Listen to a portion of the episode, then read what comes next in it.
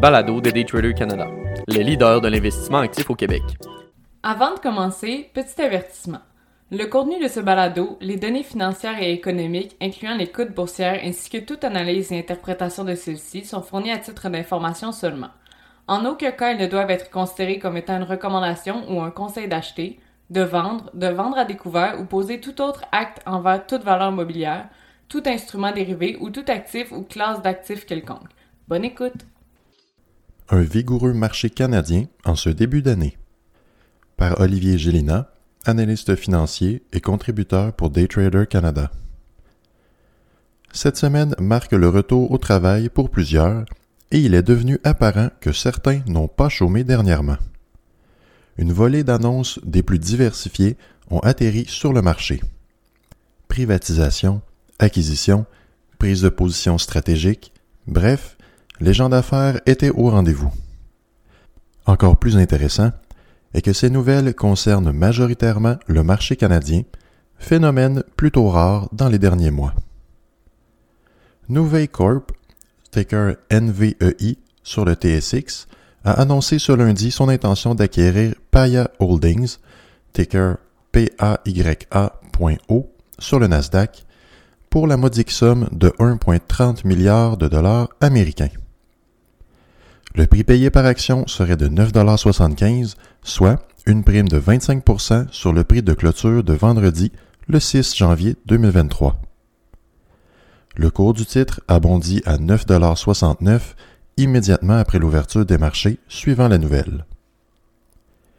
Nouvelle et Paya ont tous les deux été listés en 2020 sur les marchés et l'intégration des activités de Paya vient solidifier le créneau de l'infrastructure des paiements de Nouvé.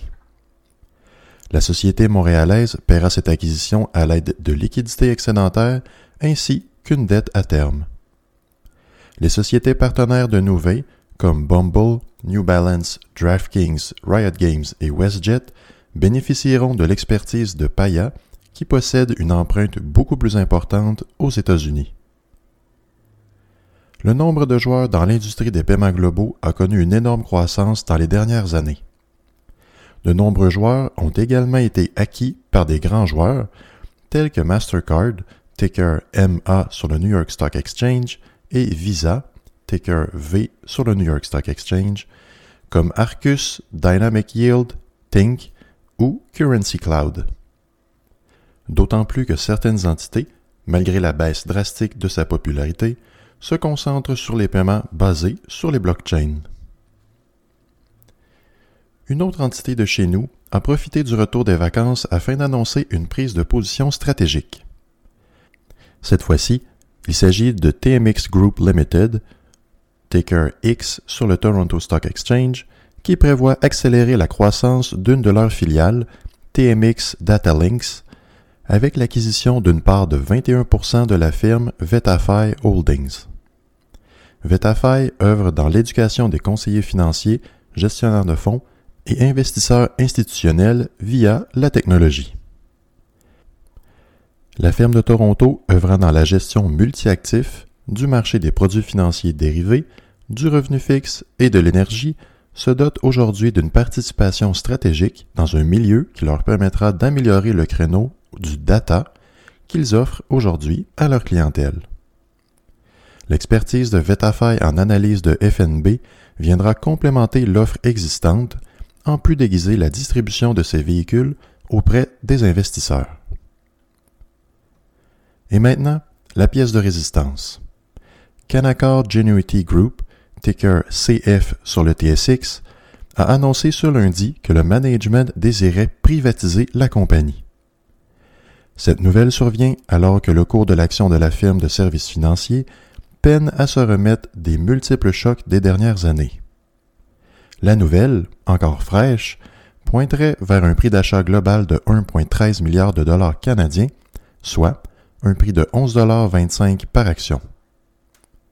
Cette offre présente une prime de 30% sur le prix d'ouverture du cours de lundi de 8,61 Évidemment, seuls les investisseurs les plus rapides et informés ont été en mesure de profiter de cette opportunité rapide de faire des gains sur cet événement.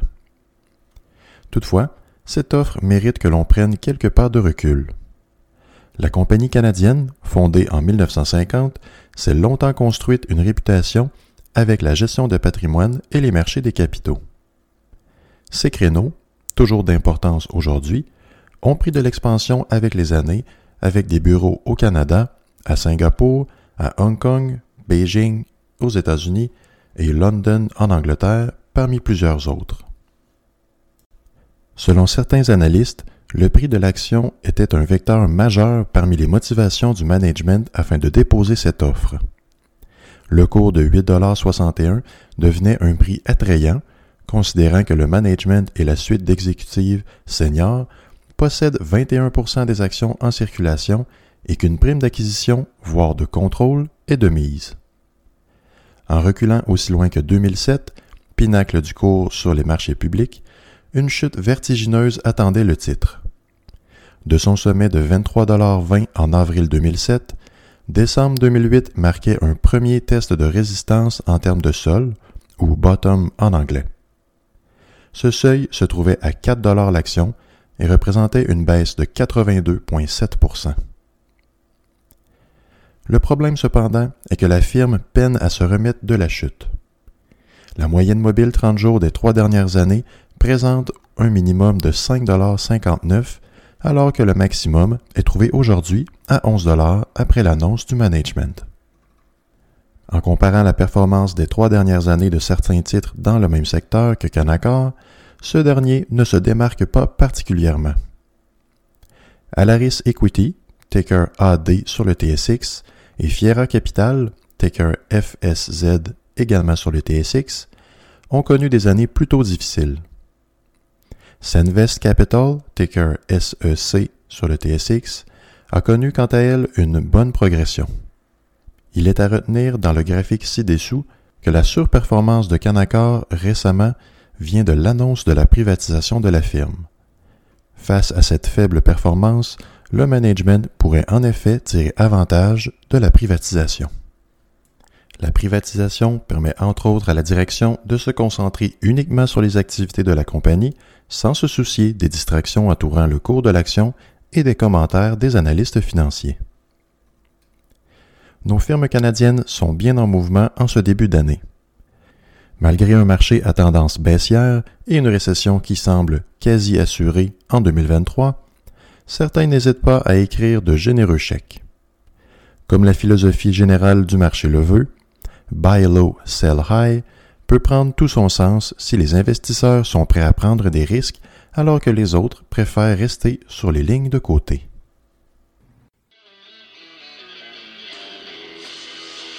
C'était le balado de Daytrader Canada. Pour plus d'informations sur nos programmes de formation et d'accompagnement, veuillez visiter daytradercanada.com.